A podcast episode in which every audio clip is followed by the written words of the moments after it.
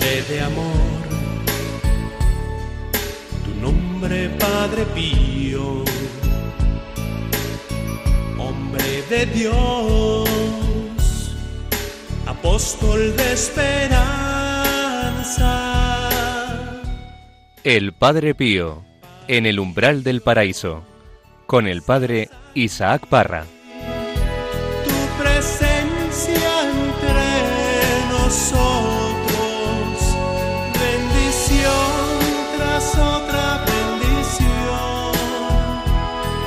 tu amor, es tu amor.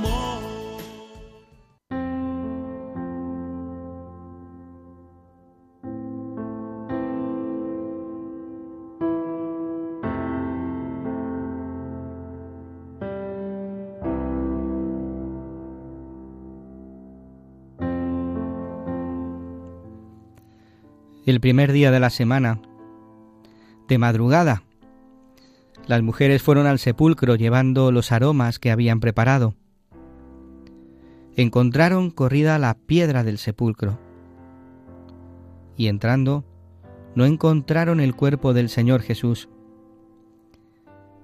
Mientras estaban desconcertadas por esto, se les presentaron dos hombres con vestidos refulgentes. Ellas quedaron despavoridas y con las caras mirando al suelo, y ellos les dijeron, ¿Por qué buscáis entre los muertos al que vive? No está aquí, ha resucitado. Recordad cómo os ha hablado estando todavía en Galilea, cuando dijo que el Hijo del Hombre tiene que ser entregado en manos de hombres pecadores, ser crucificado y al tercer día resucitar. Y recordaron sus palabras. Habiendo vuelto del sepulcro, anunciaron todo esto a los once y a todos los demás.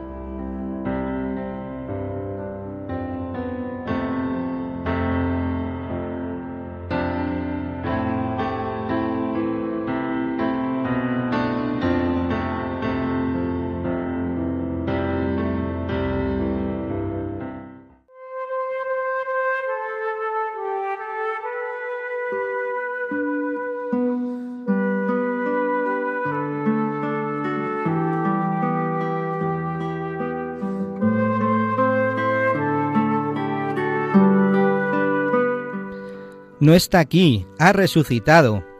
¿Qué tal, queridos hermanos? Bienvenidos un día más al programa El Padre Pío en el umbral del paraíso. En este día la Iglesia celebra la resurrección de Jesucristo. Él no está aquí, ha resucitado. Y eso no ha dejado indiferente a la humanidad, no nos ha dejado indiferente a cada uno de nosotros. Porque si Jesucristo ha resucitado, tú y yo también hemos resucitado. Y esa resurrección nos ha llevado a tener una vida totalmente distinta, una vida nueva aquí en la tierra ya no vivimos para el mundo, ya no vivimos para el pecado, vivimos para Jesucristo, que se ha querido quedar en medio de nosotros. Ya nos da igual todo, nos da igual la persecución, nos da igual el demonio, porque el Señor está con nosotros todos los días hasta el fin del mundo. Y eso es que, Jesús ha resucitado y nos ha dado una vida nueva. Por eso hoy aquí en Radio María, en este programa del Padre Pío en el umbral del paraíso, lo estamos celebrando, este gran acontecimiento que ha cambiado la historia de la humanidad en un antes y en un después. Pues con esta alegría, con este gozo, al igual que estos, estas mujeres fueron al sepulcro y vieron que, que estaba vacío y que fueron a contar a los once y a todos los demás este gran acontecimiento, también nosotros os lo transmitimos. Aquel que ha muerto ha resucitado. Y hoy en este programa que, en el que el Padre Pío nos hablará de esta nueva vida, están conmigo en este estudio María Álvarez, Pablo Piña, Raquel Blanco y Juan José Ruano. Y también desde el control, haciendo que, que siga, eh, que vaya este, este programa por el buen camino, pues Javier, Javier Alonso. Y cómo me voy a olvidar también nuestro querido Bruno Alonso, que también está con nosotros. Pues hoy vamos a escuchar, porque tenemos este regalo, que, el mismo Señor, el mismo Padre Pío nos ha concedido y es poder tener con nosotros en el programa al Padre Manuel Horta. Escucharemos su testimonio y nos ayudará a cómo poder ser hijos espirituales de este gran santo. Pues recordaros que podéis poneros en contacto con nosotros a través del correo electrónico padrepío@radiomaria.es y que podéis descargaros el podcast desde la página web www.radiomaria.es. Y esto y otras muchas cosas más aquí en este programa con vosotros, el Padre Pío en el umbral del paraíso. Comenzamos.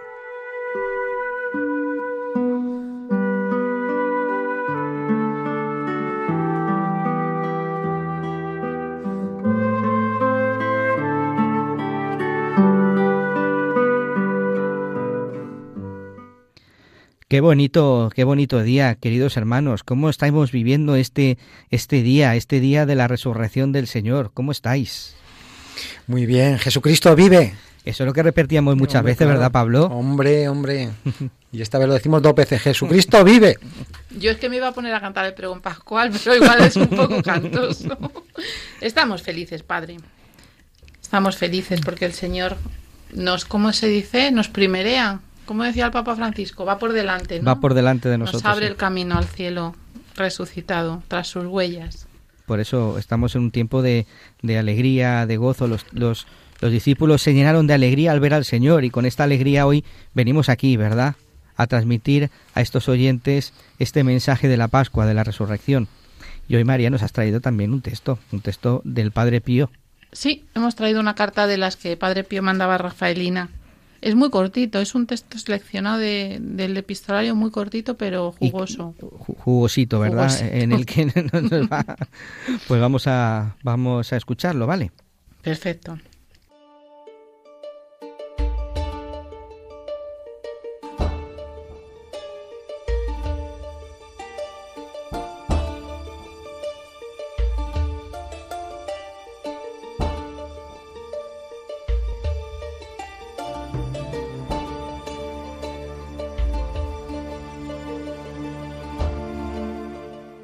El cristiano, muerto y resucitado con Jesús por el bautismo, se debe esforzar siempre por renovarse y perfeccionarse, contemplando las verdades eternas y la voluntad de Dios.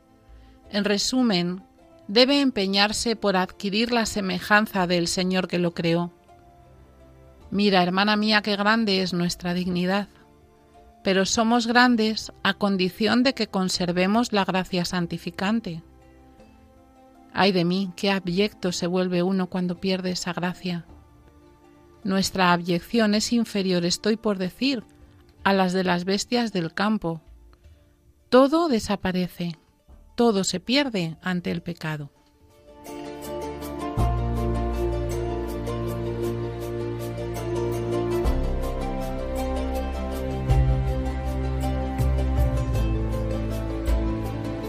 Muchas gracias María por, por esta carta.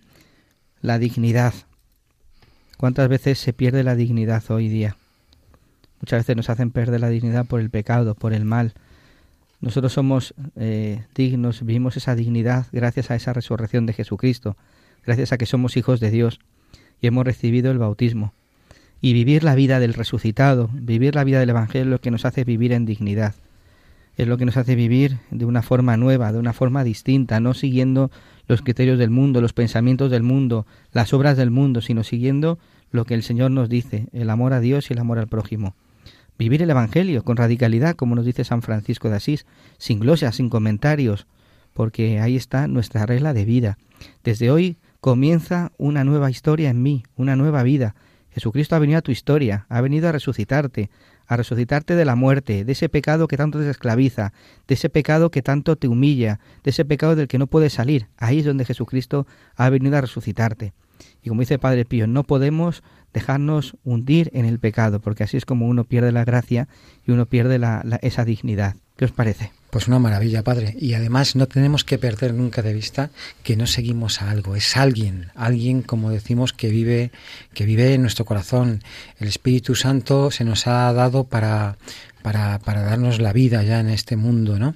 Eh, a Jesús no lo encontramos en el prójimo cuando miramos a, nuestros hermanos a los ojos. Ahí está Jesús en, los pobres, eh, en cada iglesia, en cada sagrario. Se hace presente en cada misa también. ¿Qué más queremos? Es decir, eh, estamos rodeados de Cristo en todo momento y le tenemos dentro también es que esto tiene que ser un revulsivo para nosotros impresionante cada día. Es lo que nos tiene que dar la vida, es el fundamento de nuestra fe. Yo de verdad que que creo que mm, todos los cristianos deberíamos de levantarnos cada mañana eh, pensando en la gracia mm, santificante esta de, que Cristo ha resucitado y que hace nueva todas las cosas cada día para nosotros. Incluso en los momentos difíciles Jesucristo vive, nos acompaña, lleva la cruz con nosotros, no permite que la cruz sea más grande que la que podamos soportar. ¿Qué más queremos? ¿Qué más queremos? A mí me encanta cuando dice Padre Pío, hermana mía, somos grandes. Eh, la cuestión es que no nos creemos que somos grandes. Y, también habla de dignidad y, y, hoy en día pues al mundo se le llena la boca de la palabra dignidad y la sociedad en la que vivimos nos vende muchísimas recetas para que seamos dignos, nos sintamos dignos. Y la prueba de que son recetas emponzoñadas que no llevan a ninguna parte es que detrás del postureo que todos tenemos y de la presunta dignidad con la que vamos por la vida, cuando nos quedamos solitos por la noche y nos metemos en la cama, nos damos cuenta del vacío enorme que tenemos en el corazón, porque todas esas recetas que la sociedad de hoy día, emponzoñada del demonio, nos vende para que seamos, y estoy pensando en especial en las mujeres, que estamos, hemos sido atacadísimas en las últimas décadas, ¿no? Eh, por mil y una ideologías eh, perversas, pues eh, esa dignidad de la mujer y no sé qué, cuando tú por la noche te vas a la cama y estás en lo más profundo de tu soledad, te das cuenta que de digna no tienes nada por mucho que te quieran vender y hay algo ahí que te falta y que mm, el corazón no termina de estar sosegado, ¿no? Y es precisamente porque la dignidad nos la da el ser hijos de Dios, punto.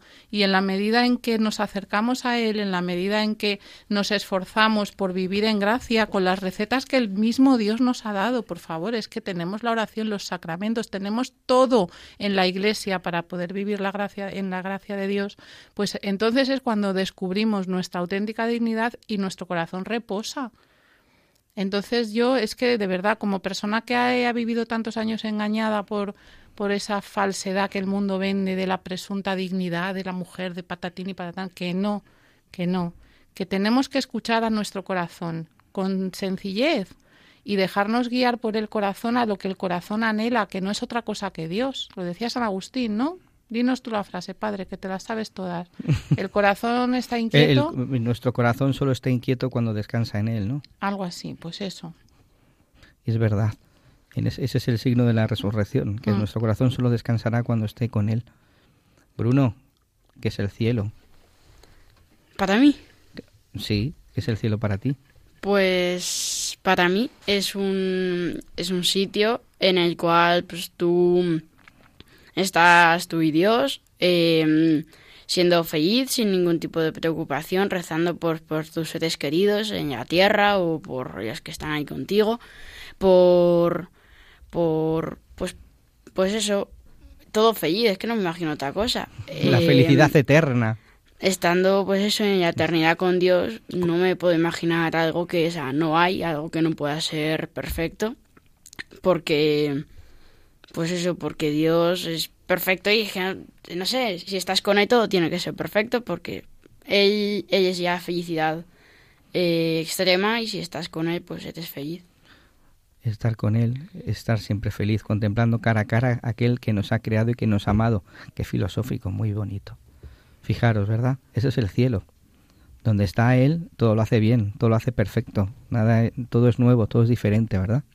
Y además que, que, somos seres para la eternidad, no estamos hechos para esta vida. Aquí estamos de paso también, ¿no? Qué gozada saber que, que realmente lo bueno está siempre por venir. Eh, es verdad que tenemos que traspasar esa cortina de la muerte, pero Dios nos ayudará a, traspasarla pues de una forma eh, fácil y, y, y, con, mucha alegría para, para, entrar en ese cielo nuevo, en esa tierra nueva, donde todo, todo es gozo y es esperanza, alegría. Eso es lo que tenemos que vivir ya en este mundo, ¿no? Es lo que nos enseña Jesús, a que tengamos esperanza, la esperanza que tanto falta en, en esta sociedad de hoy en día y nos, nos falta en muchos momentos.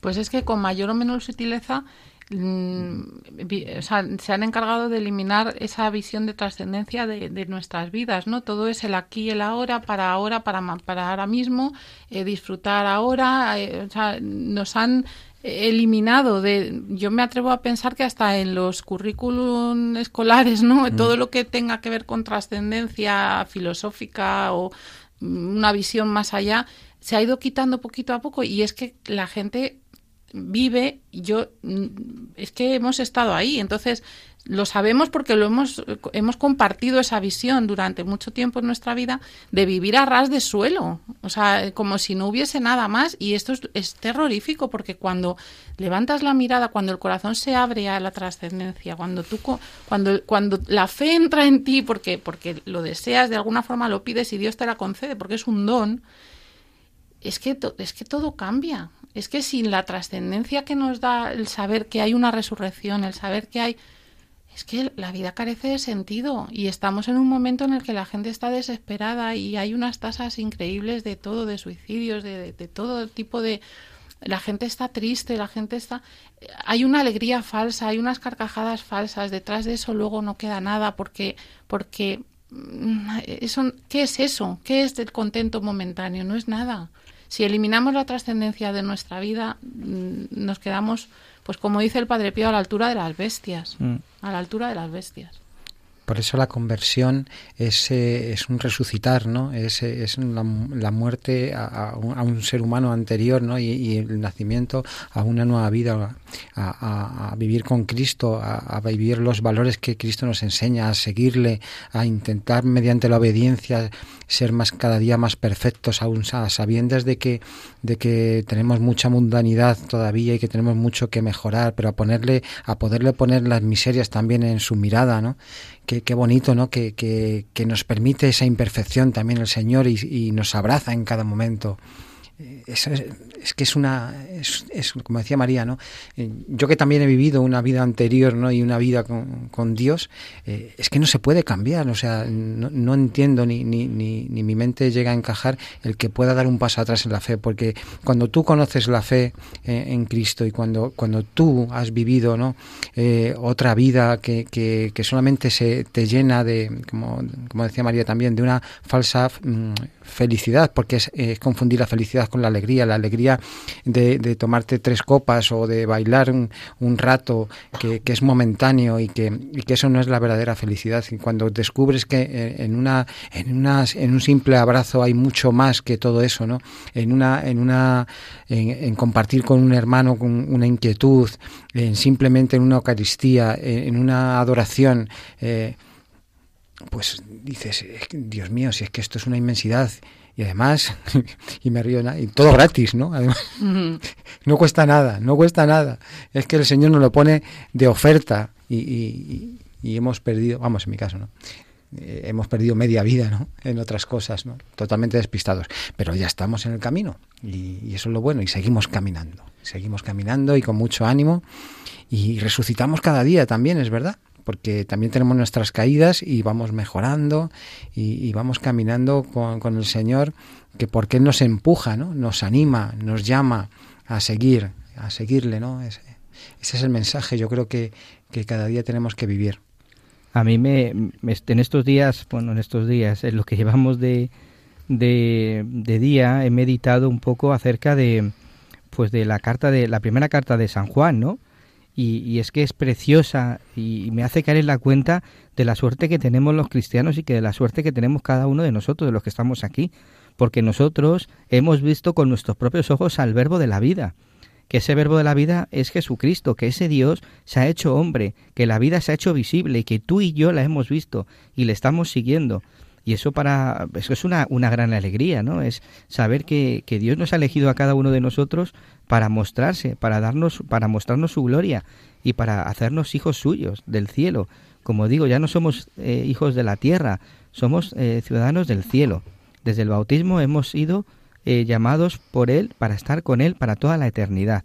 Y eso es lo que a mí me ayudaba a pensar hoy, ¿no? La suerte que tenemos de estar al lado del verbo de la vida, como dice esta carta del apóstol San Juan. Y por eso es lo que queremos anunciar a los demás, esta, esta nueva vida que se nos ha, que se nos ha dado, que se nos que, hemos contemplado, que han palpado en nuestras manos, porque vosotros podéis experimentar y todos los oyentes que nos seguís podéis experimentar que Jesucristo está vivo. Todos podéis decir por qué creéis en Dios Padre, por qué creéis en Jesucristo, por qué creéis en el Espíritu Santo, porque habéis tenido experiencia de este Dios que está vivo, que se ha hecho cercano a cada uno de nosotros y que ha hecho que caminemos en la luz. Por eso no puede pasar lo que el mundo hace, que es eh, despreciar a Dios. ¿no? no puede pasar lo que también dice el Evangelio. ¿no? Vino a los suyos y los suyos no le recibieron. A los que él había elegido. Sigue habiendo hombres en este mundo, personas que rechazan a Dios libre y voluntariamente, conscientemente. Por eso, qué precioso poder vivir sabiendo que somos ciudadanos del cielo y que tenemos que vivir aquí en la tierra buscando lo que nos lleva al cielo, los bienes del cielo. Por eso os invito, queridos hermanos, a que leáis la carta de San Juan en, este, en estos días de la Pascua. Esta carta que, que nos hace experimentar esta belleza, que ya no hay tiniebla, hay luz. A mí se me, me, venían a la cabeza dos cosas. Primero, un texto del padre Pierino, que, claro, lo voy a citar de memoria, resumiendo mucho, viene a decir que um, al final de la vida eh, la persona que ha vivido sin Dios eh, lamentará el tiempo, el alma lamentará el tiempo que ha pasado sin Dios, ¿no? Pues hagamos lo posible para que ese tiempo que hemos de lamentar sea el más pequeño posible, o sea, hay que convertirse ya, urge que nuestra conversión sea hoy. Y, y la otra cosa que se me, que se me venía es, padre, eh, hablamos siempre de Padre Pío como icono de Cristo crucificado, ¿no? Y don Emanuele, del Instituto de los Siervos del Sufrimiento, en una charla que nos dio hace unos años, decía que Padre Pío era icono de Cristo crucificado y resucitado, y decía que era icono del resucitado porque eh, sabéis que las llagas le desaparecieron, ¿no? Entonces, eh, yo nunca me había parado a pensar en eso. Cuando el Padre Pío muere y sus llagas han desaparecido por completo, lo que Dios nos está queriendo decir en ese momento con la desaparición de, esas, de los estigmas es un preludio de la resurrección. Y pensar en el Padre Pío como icono también del resucitado, pues a mí es algo que pues nos centramos siempre en Cristo crucificado, Padre Pío con estigmas, pues también icono del resucitado. Y además la inmensidad que supone el ser hijos de Dios. Que, que, que, que, siempre identificamos que somos eh, o nos sentimos no físicamente unidos, es, que es verdad y hay que quererlos mucho a nuestros padres físicos, ¿no? Pero, pero realmente somos hijos de Dios, criaturas de Dios. Dios no hace basura y Dios, a los ojos de Dios, todos valemos lo mismo, valemos uno. Da igual que te falte eh, una pierna, que, que, tengas menos capacidades que otro, eh, que, que, que, seas más alto, que seas más bajo, que estés gordo, que, que estés perfectamente físicamente. ¿Qué más da? Es verdad. Es decir, nos preocupamos por esas cosas cuando a los ojos de Dios todos valemos lo mismo. Uno nos adora, nos quiere nos ama. Es una pasada. Yo cuando hay alguien que me cae fatal, de estas personas que son difíciles de soportar, pienso, pienso desde hace poco, ¿eh? pienso que esa persona que no puedo soportar también estaba en la mente y en el corazón de Cristo mientras le flagelaban. Porque la escena de la flagelación, desde que vi la pasión de Mel Gibson, se me ha quedado grabada a fuego. Está, bueno. Eh, entonces pienso, digo, ojo, es que este insoportable también estaba en el corazón del Señor y también ha valido toda su sangre y también por él ha ido a la cruz y, yo estoy aquí no soportándole. Entonces eso me obliga, no me sale de forma natural, desde luego, pues a hacer un esfuerzo, ¿no? De, bueno, pues, que, pues un esfuerzo. No, no, y me pasa también cuando miras a personas que no te agradan, ¿no? Y estás con ellas y, y estás hablando, ¿no? Y algunas veces he conseguido poder eh, eh, penetrar un poco en su mirada, ¿no? Y decir, si es que al final es hijo de Dios, yo eh, le puedo, vamos, odiar no odio a nadie, gracias a Dios hoy, pero, pero es verdad que no compartes con muchas personas, pues, su forma de vivir, de ser, de, de hablarte, de, de, tratarte, ¿no? Pero el pensar simplemente que son hijos de Dios también es que Dios, a los ojos de Dios también son queridos tanto como yo, porque, porque bueno, tenemos la gracia de la fe, pero no valemos más que los que no creen o los que se meten o nos critican o se meten con nosotros, ¿no? Entonces, eso también le da, le da una inmensidad a, al Señor, ¿no? Y, te hace ver que, todavía nos queda mucho por caminar, que en, nuestro corazón, por, por mejorarle, por perfeccionarle, pero que, que realmente también debemos eh, aprender del Señor cómo quiere a, sus hijos, ¿no? Cómo es capaz de perdonar, como nos perdona a nosotros, eh, ¿no? En algún momento dado en nuestra vida y eh, hemos tenido la suerte que nos llamara, pero que, somos queridos tanto antes como después, ¿no? De nuestra conversión. No hay palabras. Cuando uno se pone a reflexionar todo esto, no hay palabras. Y que en esa persona los que nos odian, nos critican, nos tal. Yo hago también el esfuerzo y pienso, puede ser un San Pablo. Total. Puede ser un San Pablo y, yo quién soy para criticarle y odiarle. Criticarle, bueno, siempre se te escapa algún comentario, pero para alimentar odio en mi corazón hacia esa persona, ¿y quién me dice a mí que este que está aquí no va a terminar siendo un San Pablo? Entonces ahí te frenas, ¿no? Meditas en ese pensamiento, te lo llevas a la oración y frenas en seco ese odio, ¿no? Que te viene. Pues muchas gracias a todos, queridos hermanos, por haber compartido. Y ahora vamos a tener con nosotros al Padre Manuel Horta. Qué alegría poder estar con él en este programa, en el Padre Pío en el umbral del paraíso.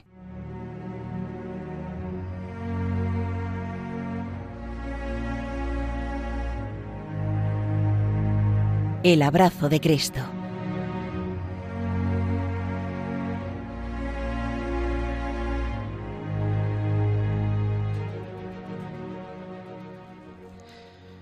Pues hoy está con nosotros, eh, como hemos dicho, con gran alegría, el padre Manuel Horta. Él es un sacerdote diocesano de la diócesis de Sevilla y lleva un grupo de oración. Él es el fundador de un grupo de oración de allí, llamado Reina de la Paz, un grupo de oración del Padre Pío. ¿Qué tal, padre? ¿Cómo está? Muy bien, buenas tardes, don Isaac. Encantado de hacerme presente también en sus ondas. Muchas gracias, muchas gracias por estar con nosotros eh, en, este día, un día precioso, pues para que nos hables del Padre Pío, porque aquí en este programa eh, tenemos a muchos seguidores que quieren conocer la vida del Padre Pío y quieren ir sobre todo al Señor por medio de la figura de este santo y aquí pues con este equipo que pues que nos acompaña, como ya ha escuchado al comienzo. Pues quería que nos contara un poquito cómo conoció usted al Padre Pío. Ajá. Bueno, yo siempre digo que mis recuerdos primeros del Padre Pío son bastante antiguos. Yo creo que el recuerdo primero más nítido que tengo fue cuando falleció el Padre Pío y eh, el anuncio que venía en la prensa, en los periódicos. Yo entonces tenía 13 años y me acuerdo que, que con ese motivo, yo que era una persona curiosa, pregunté que quién era este Padre Pío cuando se le daba tanta relevancia ¿no? en la prensa y ya pues me dijeron algo del Padre Pío y a mí pues me intrigó un poco esta figura de la que se contaban tantas cosas. Pero luego, bueno, ya mis, mis mm, contactos más eh, recientes, más intensos, más serios con el Padre Pío, hay que ponerlos ya pues en torno a la fecha de la canonización del Padre Pío, que fue pues el año 2002, mm, creo recordar. Entonces, pues con motivo de esta canonización, que fue eh, tan multitudinaria, ¿verdad? Pues mm, yo quise eh, leer algo más y documentarme algo más sobre el Padre Pío. La verdad es que hasta ese momento la figura no me había resultado eh, principalmente atractiva, porque cuando se habla del Padre Pío, pues principalmente pues se hablan de, de acontecimientos eh, milagrosos, ¿no? Y algo siempre. Y a, la gente, mucha, a mucha gente, pues lo que le atrae sobre todo a veces es simplemente lo sobrenatural, ¿no? Y lo inexplicable. Entonces a mí eso, la formación que había tenido yo, que era una formación pues, más racional, pues por supuesto sin dudar de los milagros, pero no era una cosa que particularmente me atrajera. Pero en el 2002 entonces yo ya leí la primera biografía, sí, que leí del Padre Pío. Me resultó una, una vida interesante, pero la verdad, eh, leí con gusto, ¿verdad?, la biografía, pero tampoco se convirtió entonces en, en mi principal amigo espiritual, el Padre Pío, sino que, pues bueno, junto a otros santos a los que yo admiraba, pues se colocó junto con otros santos, pero, pero nada más hay que pedirse a una época más reciente todavía, eh, concretamente el año 2017. Eh, yo en diciembre eh, del 2016 cumplía 30 años como sacerdote. Entonces, eh, ese, ese año 2017 pues estaba siendo importante y entonces cayó en mis manos un libro de, del Padre Pío, del un italiano, el periodista Antonio Socci, o Socchi, El secreto del Padre Pío. Y ese libro lo leí yo en el 2017 y ese fue eh, eh, la ocasión por la que yo realmente me hice un, un, gran devoto, admirador, hijo espiritual del Padre Pío. Fue la lectura de este libro, El misterio del Padre Pío, en el año 2017. Sí. Es que el Padre Pío no deja indiferente, ¿verdad? Cuando entra en tu vida sí. y entra en un momento determinado de tu historia, en un momento en el que uno pues está en un momento de cruz, de dificultad, en un momento de, de sufrimiento, ¿no? Sí, sí, sí, sí, sí. Sí, eh, eh, eh, yo, yo tomé la decisión de leer este otro libro de, Secreto del Padre Pío porque mm, estaba tratando de leer biografías de sacerdotes, ¿no? Con motivo de mi, mis 30 años de ordenación sacerdotal. Pero no deja indiferente, como tú dices muy bien, y desde luego a nadie defrauda. Yo creo que es un, un buen guía para, para acercarnos más a Dios, un magnífico guía para acercarnos más a Dios que no defrauda jamás. ese es el Padre Pío. Mm. Nuestra experiencia es como, y como muchos oyentes nos cuentan, que Él es Padre. sí. Es guía y Padre. Sí, sí, sí, sí, sí, sí. Un Padre exigente, un Padre exigente. Pero bueno, pero Padre. ¿Por qué? ¿Por qué exigente? Cuéntenos. Sí, porque el Padre Pío no fue un sacerdote, director espiritual, padre de almas, que fuera muy complaciente hmm. con, con, los... Eh, nadie que, que, quisiera simplemente verse tranquilizado en su conciencia podía acudir al Padre Pío. Los que acudían al Padre Pío se encontraban con la verdad. y encontrarse con la verdad es difícil, sobre todo cuando uno se encuentra con una verdad que es una verdad crucificada. El Padre Pío, pues realmente fue una imagen de, de Cristo crucificado, de Cristo en su pasión en medio de nosotros. Por tanto, ese encuentro no siempre era sencillo, a veces era doloroso, quemante, pero necesario, saludable.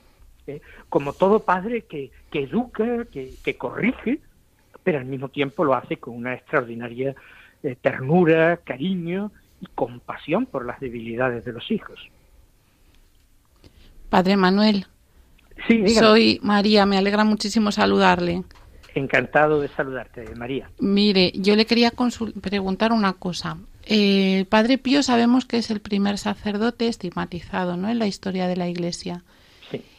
¿Por qué cree usted que ha tardado el Señor 20 siglos en, estigmatizar a un sacerdote?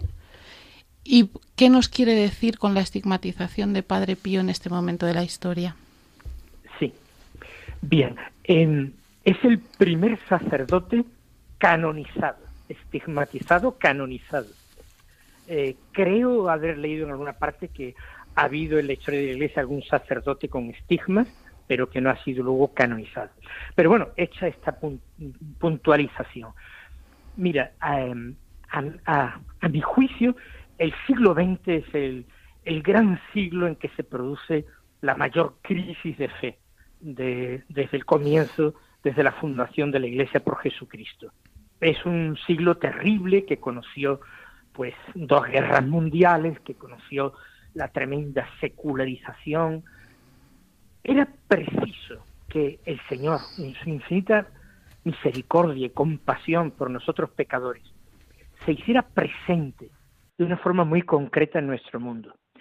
Eh, yo digo, y utilizo palabras que tampoco son mías, eh, que el Señor, nuestro Señor Jesucristo, necesitaba una especie de humanidad de recambio para caminar de nuevo como un día caminó por Palestina y por Judea, caminar entre nosotros. Y el Padre Pío fue escogido para una misión, hacer presente a nuestro Señor Jesucristo de una forma tangible, visible, eh, en su pasión, en su fracaso, en ser perseguido, en ser rechazado por los suyos, me parece que es un icono precioso y perfecto de Jesucristo para un siglo de, de terrible y un siglo de gran crisis de fe.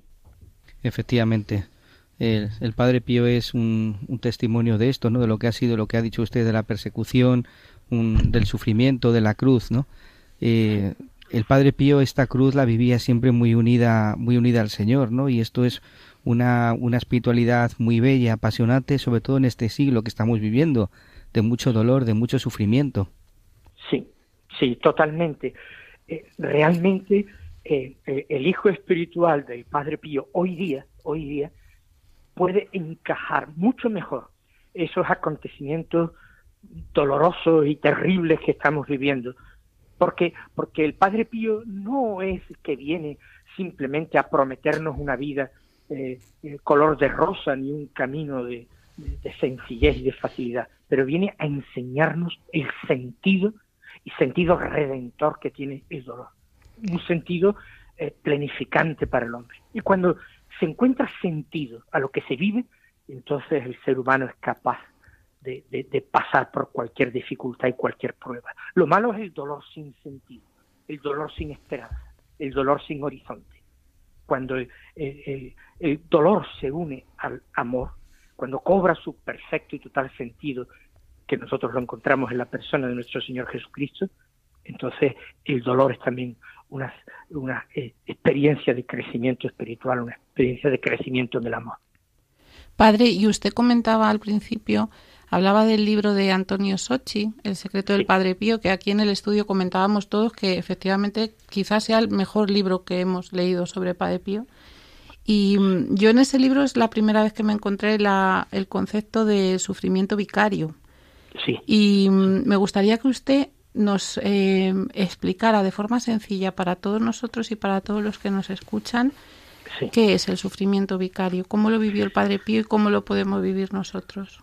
Bien, eh, es una pregunta de mucho calado teológico, pero yo voy a intentar eh, respondértelo de una forma relativamente breve y sencilla de entender para todo el mundo. Mira, nosotros sabemos, nos lo dice la teología, nos lo dice la palabra de Dios, la Escritura, San Pablo, que Cristo es cabeza de la Iglesia, Cristo es nuestra cabeza. El Señor padeció en sí mismo para, con su merecimiento, darnos la salvación. Pero la Iglesia, que es su cuerpo, tiene también, a través de sus miembros, y sus miembros, que unirse a su cabeza en ese misterio pascual, que es misterio de sufrimiento, de muerte y de resurrección. Cada uno de los miembros de la Iglesia, que es el cuerpo de Cristo. Por tanto, cierto que la pasión de Cristo es completa y perfecta, pero es completa y perfecta en la cabeza. Ahora, los miembros tienen que padecer. Sufrimiento vicario. Nosotros asumimos el sufrimiento del mundo como una esponja absorbe el agua. Nosotros le decimos al Señor, sabemos que tu cuerpo, que es la iglesia, debe padecer. He aquí que yo ofrezco voluntariamente mis sufrimientos por toda la iglesia. Y si es posible, absorbiéndolo yo, que otros no tengan necesidad de sufrir tanto. Si es posible, que como tú sufriste por todos nosotros, yo también pueda sufrir un poquito, un poquito por mis hermanos. Y aceptar esto por amor, totalmente voluntariamente. No sé si lo he explicado más o menos de una forma completa. Precioso, precioso. Muchas gracias. Buenas, padre Manuel. Eh, no sé si se acordará de mí. Yo he tenido la suerte de vivir con usted una peregrinación.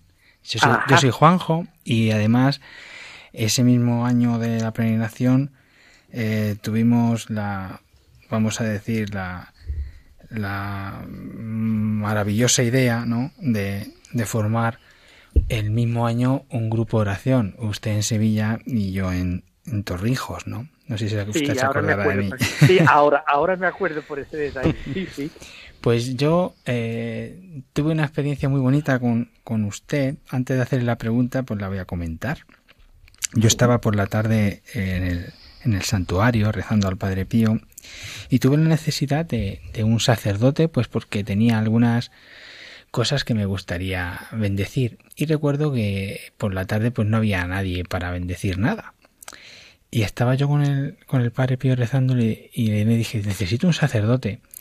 Y de repente usted apareció por la puerta, no sé si se acordará usted, Y, y, me puse tan contento, tan contento que fui a buscarle y además pues estuvimos un ratito hablando y aparte de que me llevaba usted la mochila, empezó a sacar ahí sus, sus cosas y, y, las bendijo y yo me puse pues muy, muy, muy contento, ¿no? Eso lo Qué bien, qué bien. que el Padre Pío me haya usado como instrumento de su bendición. Pues lo hizo sin duda. Pero yo voy a hacer una pregunta mucho más sencilla. Cuando usted mm, entró en el santuario y vio por primera vez el cuerpo de Padre Pío, ¿qué sintió? Eh, eh, eh, es difícil de decir porque, claro, nosotros, recuerdo, tú te refieres a la peregrinación del año 2018, me parece a mí. Sí, esa es, esa es. Sí, eso es. 2010. Esa fue mi primera, claro, mi primera peregrinación. Yo después he regresado. Pues em, nosotros antes pasamos por, por otros sitios, de tal manera que todo ese itinerario que hay con aquellos bellísimos también mosaicos, etcétera, de pues todo eso va preparando el ánimo y cuando llegues allí, pues rezar, orar, quedarse en silencio y decir, pues aquí está, está su cuerpo, porque el Padre Pío no está solamente allí, el Padre Pío está donde hay alguien que lo invoca, quien alaba y bendice a Dios invocando al Padre Pío, que es eh, realmente su alter ego para el siglo XX, ¿no? Entonces, eh, no, no te puedo yo eh, así recordar porque no es especialmente aquel eh, momento el único, ¿no? Sino que hubo otros momentos que para mí fueron muy conmovedores, por ejemplo, en la iglesia antigua de Nuestra Señora de las Gracias, cuando pude celebrar misa allí. Entonces hay una serie de momentos. Para mí el encuentro no se limitó simplemente la, la, la celda, quizás la entrada en la celda del Padre Pío fue para mí eh, de los momentos más emocionantes, porque mm, puse en contraste, en relación, la pequeñez, la sencillez, la pobreza de aquella celda de un fraile capuchino con la grandeza del personaje que, que, le venía de la grandeza de Dios. Entonces ya te digo yo, eh, no te puedo concretar más. Eh, en, quizás yo las lágrimas se me saltaron y lloré más en la celda del Padre Pío que ante sus restos mortales en, en, en, en, la cripta, ¿no? Pero todos fueron momentos muy relacionados unos, con los otros. Muchas gracias, Padre. Padre Manuel, soy Pablo y, estoy emocionadísimo de escuchar su voz porque ah. la reconozco como, como oyente de tantos años de ah. Radio María. Teníamos muchas ganas de escucharle. y estoy, estoy impresionado, de verdad. Y, me hace una ilusión tremenda, ¿no? Eh, poder dialogar con usted. Bueno. Quería preguntarle que... Eh, vamos a la práctica, digamos, ¿no? ¿En qué momentos especiales usted eh, acude a la intercesión de Padre Pío cuando, cuando pide algo al Señor, ¿no?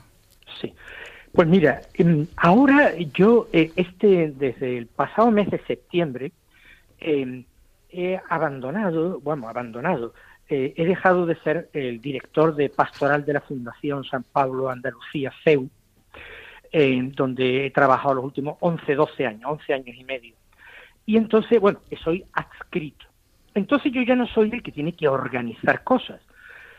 Pero eh, como escrito, pues yo me pongo a la disposición del nuevo eh, director de pastoral y entonces, para lo que cuentan conmigo y todas las semanas es mi, mi, dedicación principal es atender confesiones.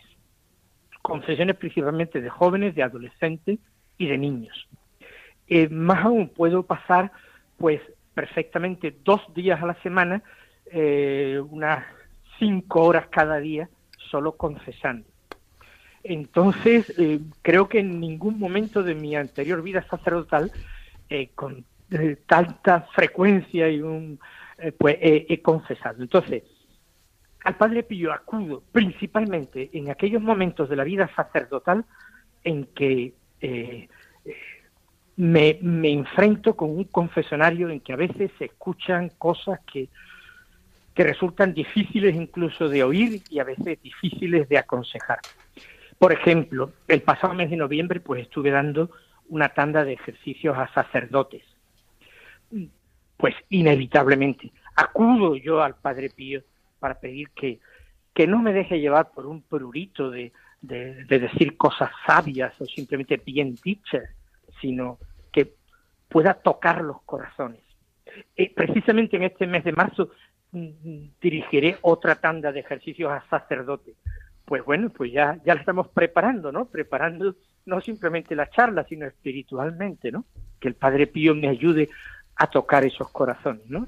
A sanar lo que haya que sanar, las heridas que a veces el ministerio sacerdotal deja, eh, a consolar, orientar, en fin, en esos momentos confesonario, ejercicios espirituales a sacerdotes, y bueno, en la celebración de la misa, yo siempre pido ayuda al Padre Pío por una cosa, que, que yo no soy simplemente en la Eucaristía el presidente de la Asamblea, el que tiene que dirigir, no, yo sobre todo en la Eucaristía soy alter Christus, soy otro Cristo. Y eso es lo que se espera de mí, ser otro Cristo. Y eso le pido al Padre Pío que me, que me lo recuerde, que me lo recuerde, porque a mí de vez en cuando se me olvida y frente a una asamblea pues todos nos ponemos un poco en plan eso de presidente, de director, de líder, y no, no es eso, es otra cosa. El Padre Pío nos lo recuerda, sí, sí. Padre, y usted como sacerdote, que es hijo predilecto de la Santísima Virgen, ¿cómo vive su devoción mariana con el Padre Pío y lo que él nos enseña? Pues principalmente con el rosario, ¿no? El arma del Padre Pío. Yo no sé cuántos años hace que no he dejado de, rezar el rosario. hace muchísimos años, no recuerdo un día, incluso eh, el año pasado, en que me encontré pues muy gravemente enfermo, quiero decir, eh, pues realmente en peligro cierto de muerte a través del COVID, ¿no? Pues eh, ni siquiera en el hospital, en situación de muchísima gravedad, en, habitación monitorizada, jamás, ahí mismo, aunque sea mentalmente moviendo los labios, jamás de dejar ni un solo día de rezar el rosario. Para mí eh, eh, también es el arma, el arma, ¿no? Y recordemos lo que decía María en Fátima, de que con el rosario se pueden hasta parar o evitar guerras. Pues, pues esto en las actuales circunstancias lo tenemos que tener muy en cuenta para agarrarnos bien al rosario como hacía el Padre Pío y, no dejarlo.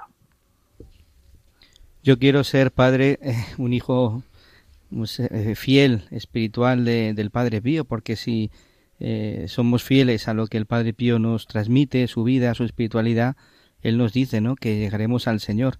¿Qué diría usted a, estos hijos espirituales? Queremos ser fieles al carisma que el Padre Pío nos ha regalado. Eh, queremos ser, vivir con fidelidad. ¿Y qué es lo que tenemos que, qué es lo que nos recomienda? La, espiritualidad del Padre Pío es extraordinariamente sencilla. Es exigente, pero sencilla. No ofrece ningún tipo de complicación.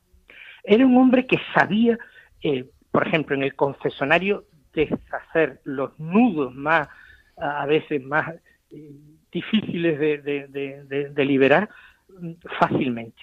Entonces, ¿qué recomendaba el Padre Pío a sus devotos, a sus hijos espirituales, a sus penitentes, a los que acudían en masa a su confesionario?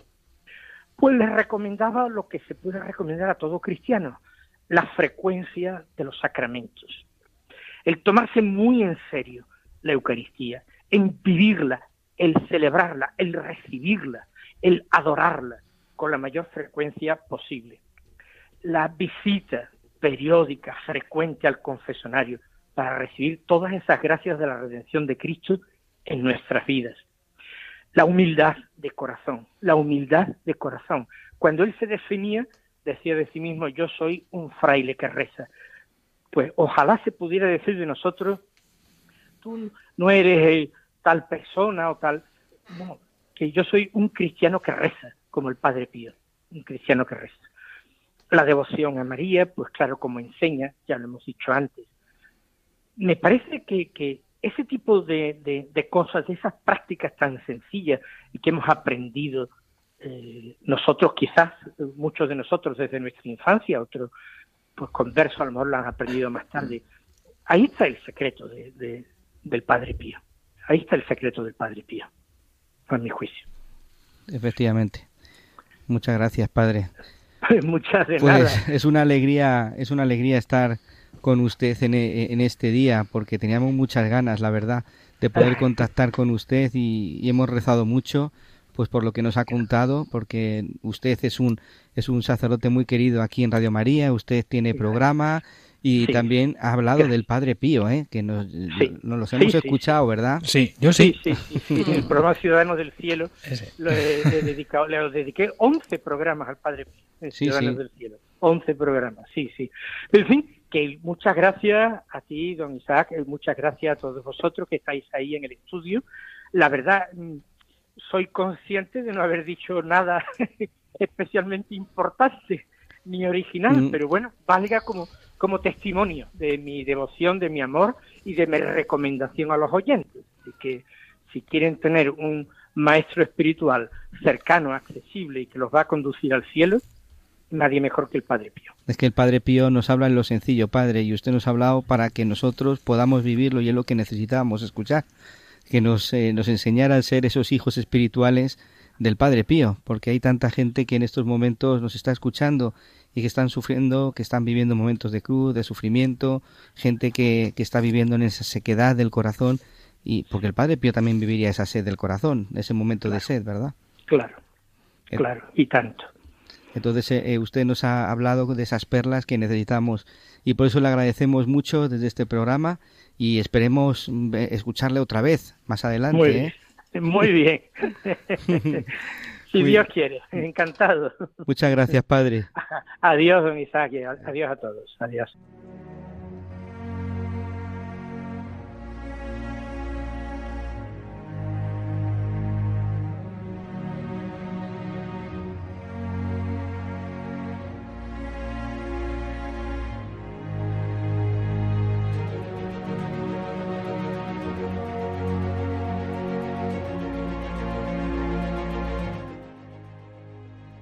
Pues ya estamos terminando este programa, el Padre Pío Umbral del Paraíso. Se nos ha hecho hoy eh, cortísimo, hablando de la resurrección del Señor.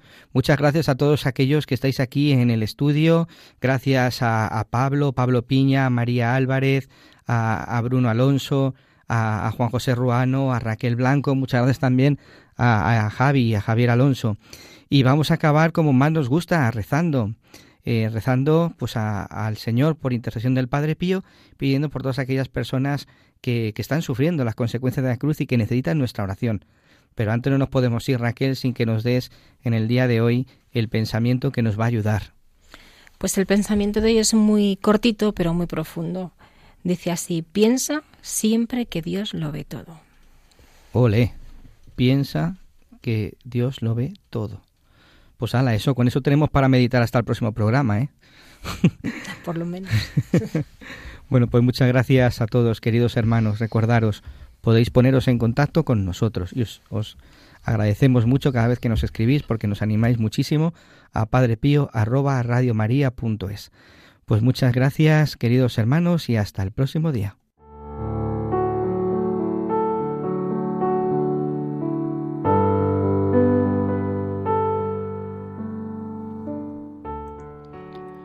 Jesús, Jesús, yo en la cama y tú en la cruz. Yo en la cama acostado, tú en la cruz clavado. Yo la cabeza en blanda almohada, tú la tuya de espinas coronada. Yo quejándome, tú animándome. Yo sin pensar que mis dolores unidos a los tuyos tienen un valor infinito. Tú anhelando sufrir más para pagar nuestros pecados. Jesús, creo en ti. Jesús, espero en ti. Jesús, voy a ti.